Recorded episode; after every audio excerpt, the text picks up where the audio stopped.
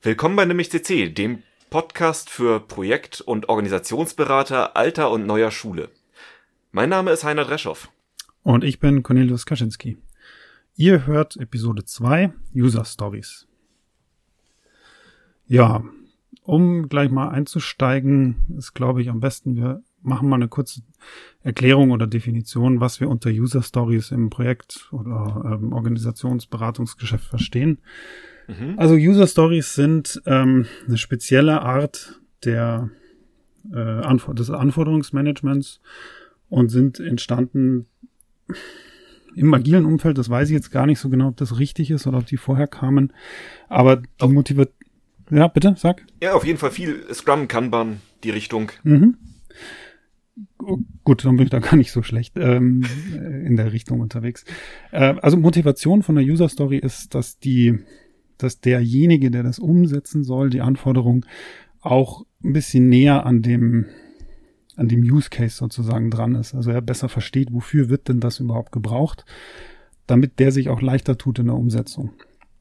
Und wieder dieses, da gibt's dann so ein Schema F oder eine Matrix oder wie man es nennen will, die dann abgeklappert wird, an der man sich orientieren kann, um, um die, beim Schreiben dieser User Story. Also klassisch ist dieses, ähm, klassisch ist jetzt ein bisschen falsch behaftet, ähm, äh, wie sagt man da, ähm, eher ein Standardformat. Ein Standardformat, genau, danke. Mhm. Ist das Vorgehen, wenn man sagt, ähm, ich als zum Beispiel Admin ähm, hätte gerne irgendetwas, um damit etwas anderes zu erreichen. Und wenn man sich genau. sozusagen das äh, vor Augen führt und das in dem Schritt tatsächlich ganz banal so formuliert und niederschreibt, dann ähm, hilft es einem tatsächlich jemandem, einem, einem Entwickler, der jetzt diese Anforderung liest, zu verstehen, aha, okay, der Knopf soll da irgendwie in die obere linke Ecke, weil ich immer, keine Ahnung, das Fenster als Admin so klein mache, dass es oben links ist äh, und da finde ich mich eher zurecht und dann versteht er das auch und dann läuft der läuft der Entwickler weniger Gefahr, das falsch zu implementieren.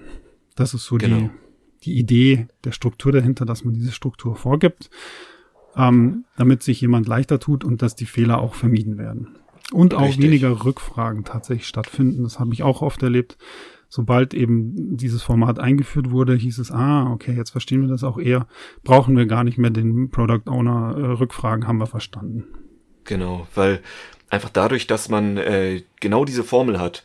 Ich als Rolle habe Ziel oder möchte Ziel, habe Wunsch, mhm. ähm, weil irgendeine Form der Motivation ähm, sorgt dafür, dass äh, das Entwicklungsteam ähm, einen gewissen kreativen Rahmen und einen Interpretationsspielraum hat, um selber herauszufinden, was der Kunde eigentlich möchte, weil eventuell weiß der das gar nicht so genau. Hm. Wenn wir das Ganze mal an einem Beispiel festmachen, könnte ich sagen, ich als derjenige, der eine Pizza bestellt, möchte gerne in Bitcoin zahlen, um meine Kontakte wegen Corona gering zu halten. Ja, jetzt mhm. sagt der Kunde sehr genau, was er will. Und wenn wir das Ganze hinten abschneiden, so quasi als klassische Anforderung, dann sagt das Team, Kunde will Bitcoin bauen wir Bitcoin bezahlen ein. Jetzt als jemand, der da noch eine, einen gewissen Business-Blick mit drauf hat, er sagt vielleicht, ja, okay, der da will Bitcoin. Aber ich habe gehört, das, was er eigentlich möchte, ist kontaktlos zahlen wegen Corona. Hervorragendes Beispiel, ja. Mhm, ja, dann, genau. ähm, dann geht man vielleicht bei und sagt, ja, okay, Bitcoin, das ist eher so, so ein Randfall, wo zwei Prozent unserer Benutzer das Ding wirklich benutzen oder damit zahlen möchten und eventuell fangen wir doch mal an mit PayPal, Visa, whatever. Ja, genau.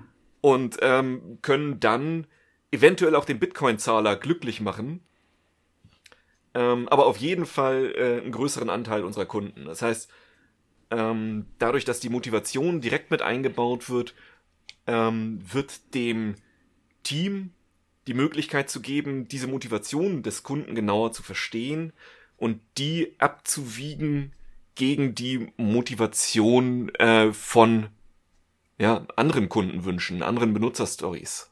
Genau, das, das heißt, wie, wie würde jetzt dann die bessere User Story sozusagen heißen mit, mit dem äh, Bitcoin rausgenommen? Wie war das als Pizzabote? Möchte ich oder hilf mir noch mal kurz. Äh, ähm, als als Pizzabesteller möchte ich äh, irgendwie bargeldlos zahlen. Genau. Mhm. Ist ja das, wo ich jetzt einfach dabei gehen würde und sagen, das ist das, was er eigentlich möchte. Genau, okay. Also ich als Pizzabesteller möchte bargeldlos mhm. bezahlen, damit ich in Zeiten von Corona äh, mhm. weniger Kontakte habe. Ja.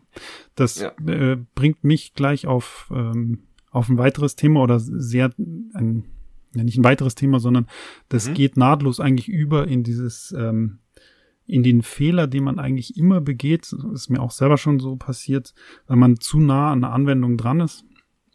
Ähm, man beschreibt gerne ähm, Anforderungen mit einer Sicht, mit einer zu starken lösungsorientierten Sicht.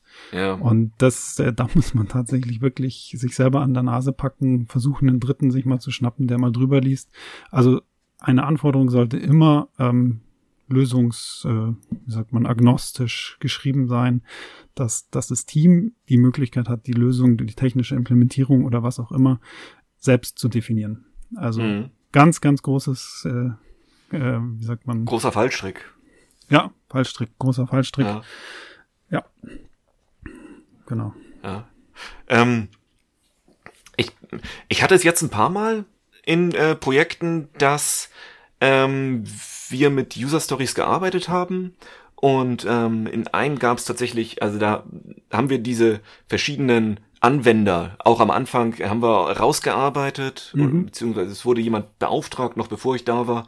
Ähm, die haben diese Anwender rausgearbeitet, dann hatten wir kleine Pappaufsteller mit den ähm, mhm. Bildern unserer verschiedenen Kunden und ähm, der Story zu den Kunden und es war, es war tatsächlich echt liebevoll gemacht. Das ging hin bis zu, was die ähm, garantiert im Kühlschrank haben, damit man sich die richtig schön plastisch vorstellen kann mhm, mh, und okay. sich überlegt, was ist denn die Lebenssituation der Leute, die das Ding benutzen.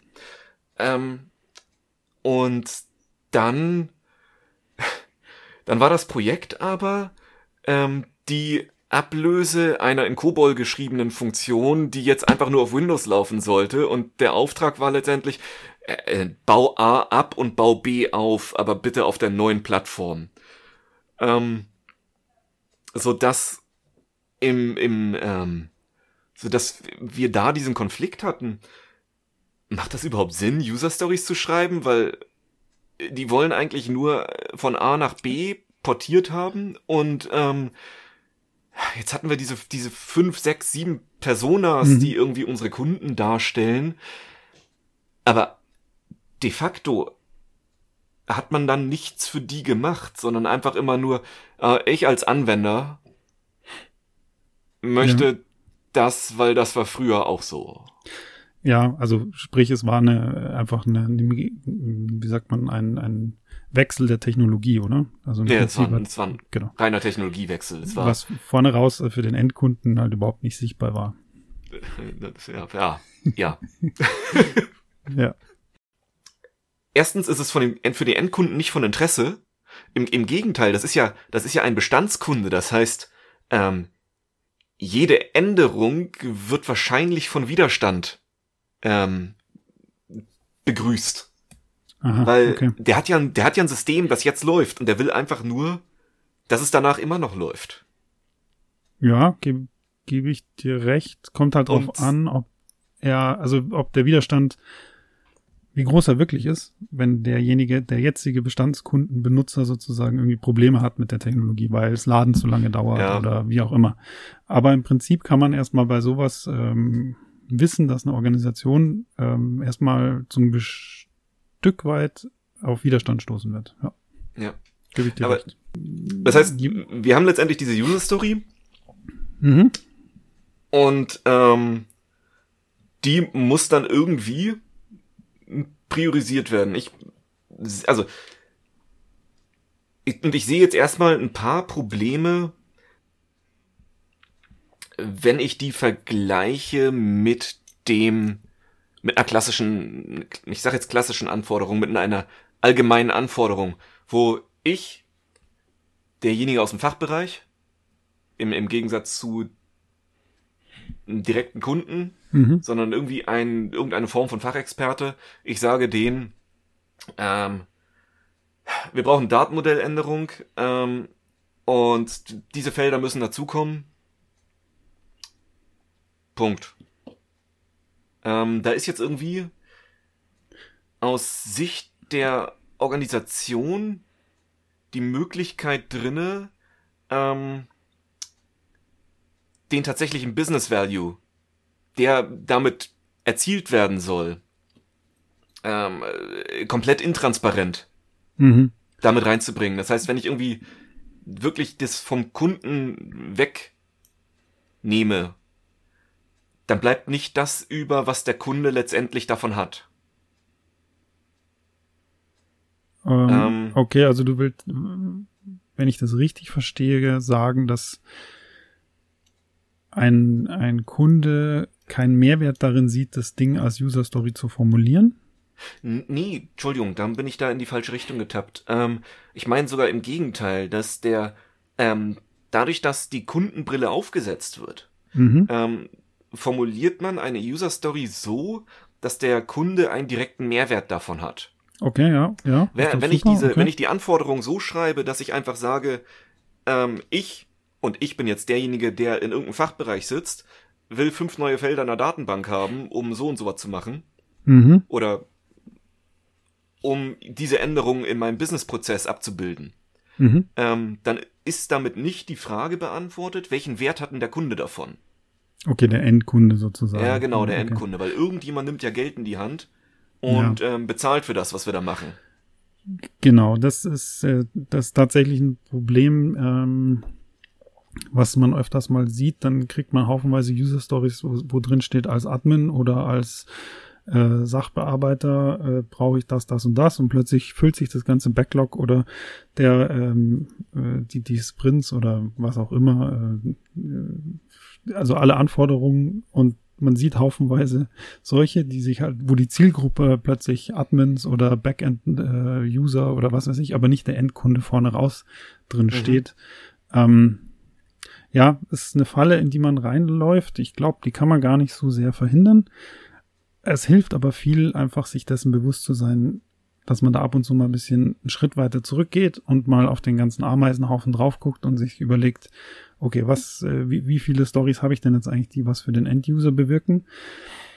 Ähm, wo man wirklich einen Business-Wert, Value dahinter schreiben kann. Ähm, und wie viele andere Stories hat man, die sozusagen im, im Backend oder auf äh, einer Datenbank passieren, wo, die natürlich auch einen Businesswert haben. Das darf man nicht vergessen, aber der halt nicht so sichtbar ist. Ne? Das ist das, was du halt meintest. Mhm. Ja. Der nicht so sichtbar ist einerseits, aber andererseits kann er ja auf eine, ähm, zum Beispiel auf eine Entwicklungsprozessoptimierung einzahlen und dann einfach dafür sorgen, dass man in der Lage ist, zukünftig Business Value effizienter genau, ja. zu liefern. Und das wäre dann ja, also jede, jede Infrastruktur, ähm, Investition ist ja dann eine, die sich, ähm, das kumuliert ja, die genau. verschiedenen Infrastrukturinvestitionen. Ja, ja. Man kann, man kann dann da tatsächlich auch relativ gut eine Zahl dahinter schreiben. Mhm. Äh, wenn man halt sagt, äh, okay, mein, die Entwickler, äh, wenn man die mal fragt, wie viel Zeit sind ihr, seid ihr denn am Rumsandeln, sage ich jetzt mal so, weil mhm. irgendwas am Laden ist oder der Merch nicht schnell genug geht, weil irgendwie Datenbankzugriff zu lange dauert immer. Und wenn mhm. die sagen, ja gut, wir gehen halt jeden Tag, wir wissen schon, wir müssen alle zwei Stunden, zehn Minuten äh, Kaffee trinken gehen, weil wir da mhm. aufs Deploy-Knöpfle drücken.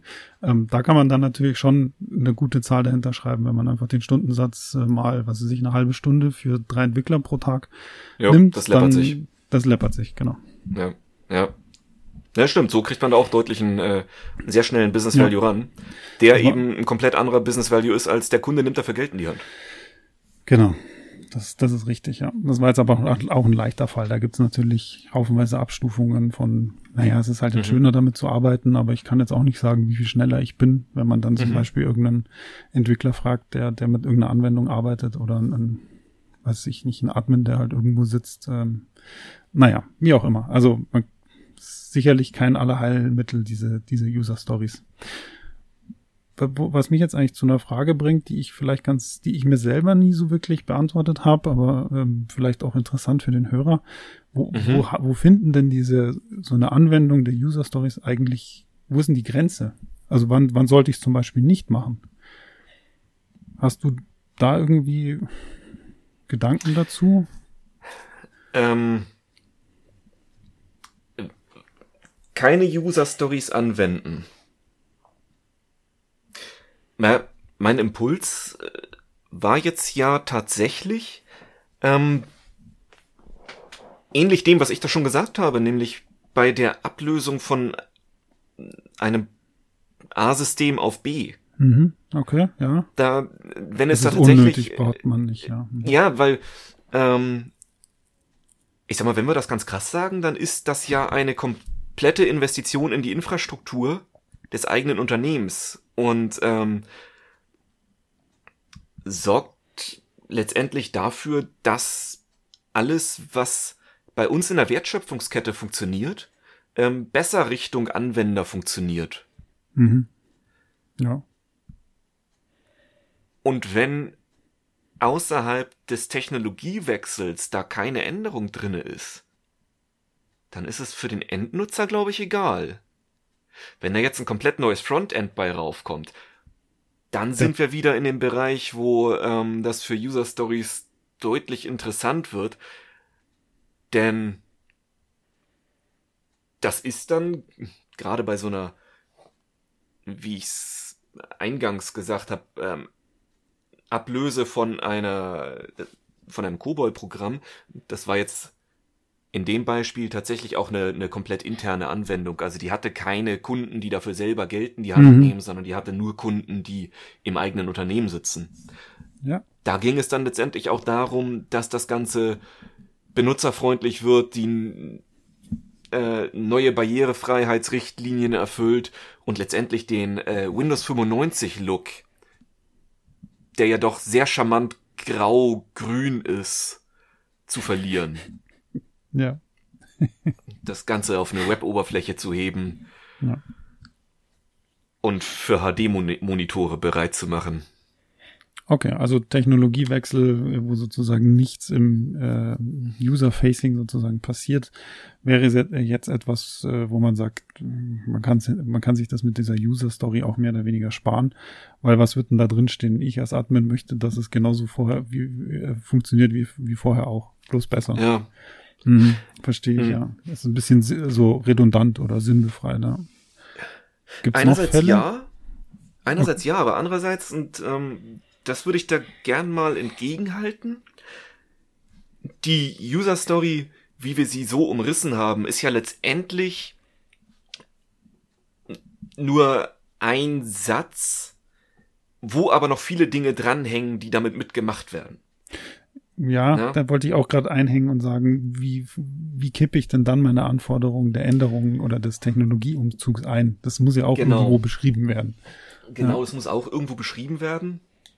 Und gerade wenn es darum geht, und das würde jetzt, glaube ich, bei dem Thema User Story den Rahmen sprengen und ich würde da gerne ein kleines Sternchen ranmachen und sagen, eventuell besprechen wir das ähm, in der nächsten Folge vielleicht, äh, wenn es gerade wenn es darum geht, die Aufwände abzuschätzen, mhm. dann ist ja auch besonders bei so einem Technologiewechsel, da ist ja wirklich das, das Knackige drinne. Da sind vielleicht die Businessprozesse äh, relativ eingeschliffen, aber der ähm, technologische Wechsel bringt ja doch eine neue Form der Komplexität rein. Gerade wenn man sagt, wir, ähm, wir wechseln irgendwie von einem Mainframe-ähnlichen System, wo einmal über Nacht eine Produktion rüberläuft und alles abgerechnet wird, was am Tag über eingesteuert worden ist, zu einem Live-System, da müsste man, glaube ich, doch ähm, das ganze User Story ähnlich betrachten, wenn man das Ganze in eine Priorisierung reingibt mhm. und in eine Abschätzung der verschiedenen Komplexitäten, die in den einzelnen Entwicklungsschritten drin sind. Oder wie würdest du das sehen? Hm, ich bin gerade am überlegen, ich störe mich ein bisschen oder stören ja. ist vielleicht das der falsche Begriff. Bin gerade ein bisschen ähm, ich weiß nicht, was die Schätzung des, des Wertes sozusagen mit der, mit der Tatsache zu tun hat, dass es eine User Story ist. Also ich, meine, ich, ich kann ja auch einen anderen Wert dran kleben, auch wenn es keine, nicht im Format einer User Story geschrieben ist. Ah, hast du völlig recht. Ähm, es war einfach die Assoziation, wie User Stories geschätzt werden. Mhm. Und wenn ähm, es, nachdem man ähm, den Technologiesprung aufgeholt hat, ja. dann das Ganze in ein User Story Gefüge eingibt, das, was vorher in dem Projekt gemacht worden ist, dann ist es vielleicht praktisch, die Methodik, die zur Priorisierung der User Story, zur Akzeptanz der User Story, zur mhm. Schätzung der Aufwände innerhalb einer User Story, die schon etabliert zu haben. Okay. okay Letztendlich ging es mir darum, mhm. dass das komplette, die komplette Denkart ja. Mhm. auch bei anderer Form der Anforderung verwendet werden kann, ohne dass dieser Satz eventuell oben drüber steht. Ja, ja, ja. Solange man immer weiß, weshalb man diesen Satz ich als Rolle habe Wunsch, weil Motivation. Genau. Warum man den nicht genommen hat. Ja.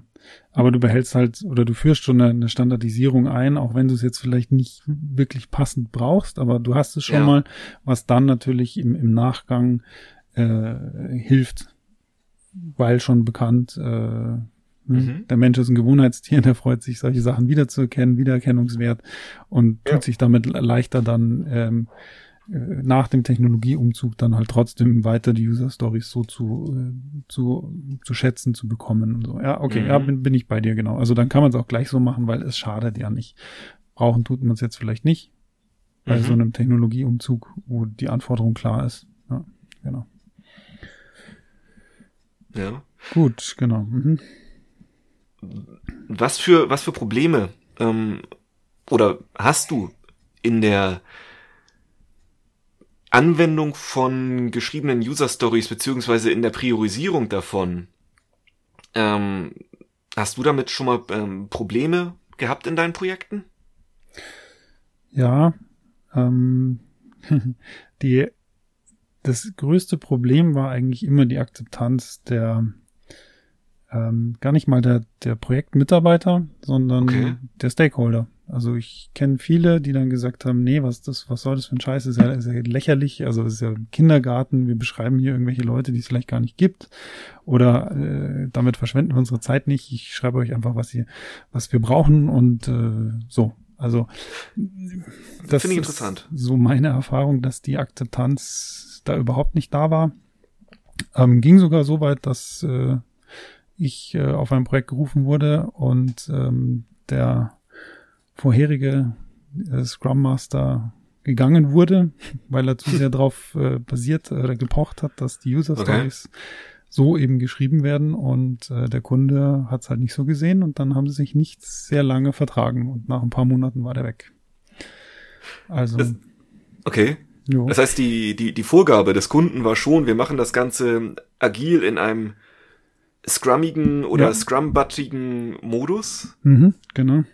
Ähm, aber ich, ich sag euch, wie, wie, weil ich bin ah. der Kunde und ich gebe euch das einfach so vor und okay. äh, so macht ihr das bitte auch in der Entwicklung, weil alles andere es kostet mich mein Geld und äh, deswegen und ich gebe euch das ja auch schon so in kleinen Häppchen vor, dass ihr da gar nicht mehr denken müsst.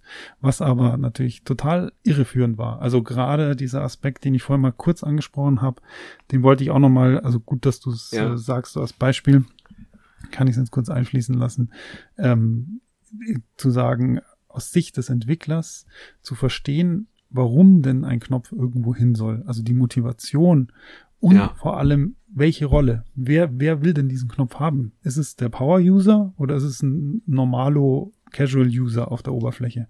Das macht manchmal einen riesen Unterschied. Und äh, das hat wahnsinnig geholfen. Diese, einfach diese Rolle vorne dran zu haben. Wer, mhm. will, wer, wer will's denn? Und das ist der, jetzt komme ich eigentlich genau ins Gegenteil, weil du hast gefragt, welche Probleme ich da gesehen habe und jetzt komme ich eigentlich zu dem, was äh, mit am besten, wichtigsten war, war halt diese Rolle. Aber so, Punkt. Und ja. jetzt wieder schwenkt zurück zu dem äh, Problem, also Problemakzeptanz der Stakeholder in einem Projekt. Habe ich wahnsinnige Widerstände gesehen. Ich weiß, ich glaube aus diesem ähm, ich möchte mich gar nicht verändern, es hat doch bisher immer so funktioniert und bleibt's mir weg mit eurem neumodischen Schnickschnack. Gedanken raus. Ja, okay. Ähm, das finde ich tatsächlich sehr interessant, dass du sagst, die Stakeholder waren da das Problem, weil einer der Gründe, weshalb man das Ganze macht, ist, dass man ja letztendlich dem Stakeholder, Kunde, mhm. ja, der, der letztendlich, äh, der dir die Butter aufs Brot bringen soll, ja. ja, dass du dem nach Möglichkeit besser verstehst und dich so in den Rein versetzt, dass du dem besser das geben kannst, als dass er selber weiß, was er haben möchte. Und genau, ja. letztendlich, also du redest jetzt wahrscheinlich von, von einem internen Stakeholder, also von einem, ähm, ich sag jetzt einfach mal, der das Geld für das Projekt irgendwie beigeschafft hat und sagt, er möchte zufrieden sein mit dem, was er da sieht und auch zufrieden sein mit dem, wie das gemacht wird. Ja. Und ja, dann kommen wir da in die interessante Situation, wer ist der eigentliche Kunde, ne? Ja. Interessenskonflikt, hallo. ja, genau, genau. Ähm, ja, und ja, genau, Interessenskonflikt. Aber Interessenskonflikt eben, wenn du diese Stakeholder in mhm. Person zwingen würdest, ihre Anforderung in Form einer User Story zu schreiben, dann würde sich eventuell dabei herausstellen, dass das einer von den tatsächlichen Anwenderkunden, dass der da überhaupt kein Interesse hat, und dass es in Wirklichkeit um Interessen dieser dieser einen Person geht, die aufgrund von irgendeiner internen Politik oder Ego oder ja, genau. whatever aber nicht unbedingt Interesse der, ich sag mal in Anführungszeichen, Organisation sind, unter der Voraussetzung, dass das Interesse der Organisation ist, ein Produkt auf den Markt zu bringen, womit man Geld verdient. Ja, da hast du recht und ähm, da können wir jetzt, glaube ich, Zeit, aus Zeitgründen auch gar nicht ein, äh, drauf genauer eingehen, weil da gehen bei mir so die, ähm, naja, Alarmglocken würde ich es jetzt Kling, vielleicht nicht nennen, Klingling, genau.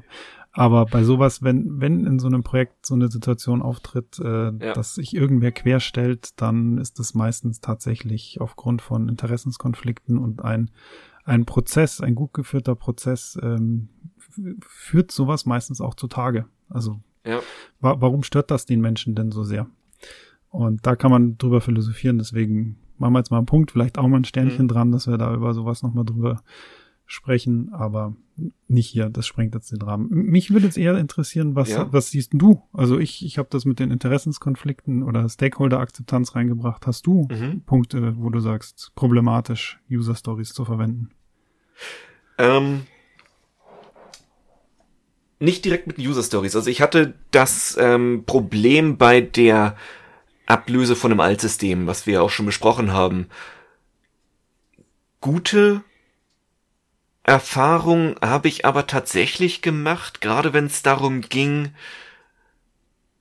eine User Story zu nehmen, die, ich sag jetzt mal, über verschiedene Teams wanderte. Und zwar nicht in der Umsetzung selber, sondern äh, Team A hat das spezifiziert und Team B musste das Ganze dann umsetzen.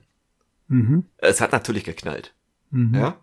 Ähm, und dann hat das Ganze aber wieder in eine, aus meiner Sicht, äh, ich war Scrum Master, aus meiner Sicht ist es natürlich erstens interessant und zweitens fruchtbare Diskussion um Standardisierung der User Stories mhm. geführt. Sodass wir dann, als wir von zwei Teams auf drei Teams äh, gewechselt haben, letztendlich zwei Teams hatten, die dem dritten Team ziemlich klar sagen konnten, nee, nee, den Streit hatten wir schon mal, machen wir den nochmal ihr guckt euch genau an, wie wir das machen, und dann macht mhm. er das auch so. Mhm. Und ähm, dadurch hatten wir eben mh, relativ schnell eine herausgearbeitet Standardisierung, die eben dann auch in der Skalierung ganz gut geklappt hat. Weil wir das eben auch wirklich darauf angelegt haben, dass wir mal eine Story, die ein Team schreibt, von einem anderen Team umsetzen mhm. lassen, einfach um zu gucken, ist die Standardisierung da so gut, wie wir gehofft haben. Okay, aber da, da habe ich jetzt auch eigentlich ziemlich viel Positives rausgehört. Was war jetzt der? Ja, darum sage ich ja. Es war eigentlich das Problem, so. was ich hatte, das war, das äh, war das mit dem, ähm, dass sich eigentlich das Verwenden einer User Story gar nicht richtig gelohnt hat.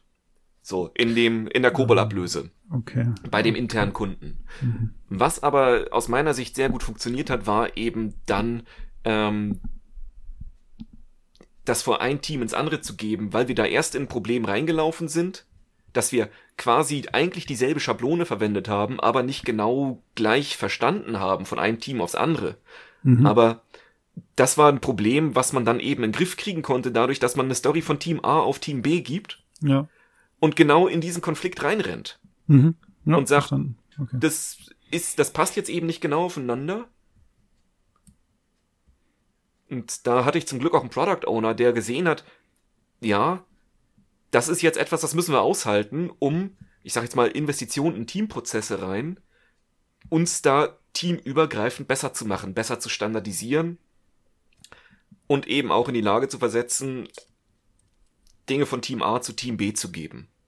Ja. Es war letztendlich ein, es war noch nicht mal, es war, eigentlich war es kein User-Story-spezifisches Problem, würde ich sagen, sondern es war einfach ein Problem, was wir da in den Anforderungen hatten, was wir aber angehen konnten. Ja. Ja.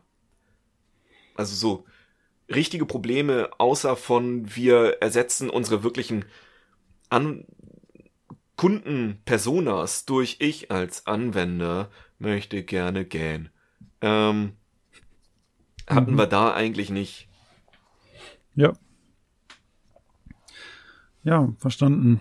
Ähm. Die, ja, die ganzen Probleme und die wirklich, für mich waren die wirklich schwierigen Diskus Diskussionen, ähm, eigentlich die, wo ich sage, die sollten wir jetzt nur anteasern, weil das sind, das sind Dinge, die sollten wir definitiv noch einmal besprechen.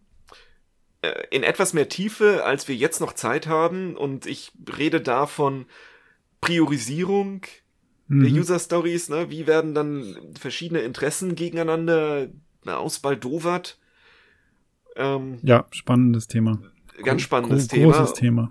Und wie geht man dann in, in eine Schätzung rein? Wie sagt man, okay, das ist jetzt äh, Story 1 ist, hat diese Größe, Story 2 hat jene Größe. Mhm. Da habe ich verschiedene Erfahrungen gemacht, wo es auch mal geknallt hat. Und es gibt einfach mehrere Ansätze. Und ich denke, das würde jetzt aber das Thema sprengen. Ja, total. Also würde dem jetzt auch nicht gerecht werden, wenn man sagt, wir gehen jetzt nochmal kurz auf Priorisierung, Schrägstrich, Schätzung ein. Mhm. Ähm, zumal der Mensch kann ja eh schlecht schätzen. Das heißt, das können wir da auch gleich nochmal debattieren, ähm, wie man mit sowas ja. umgeht, ja.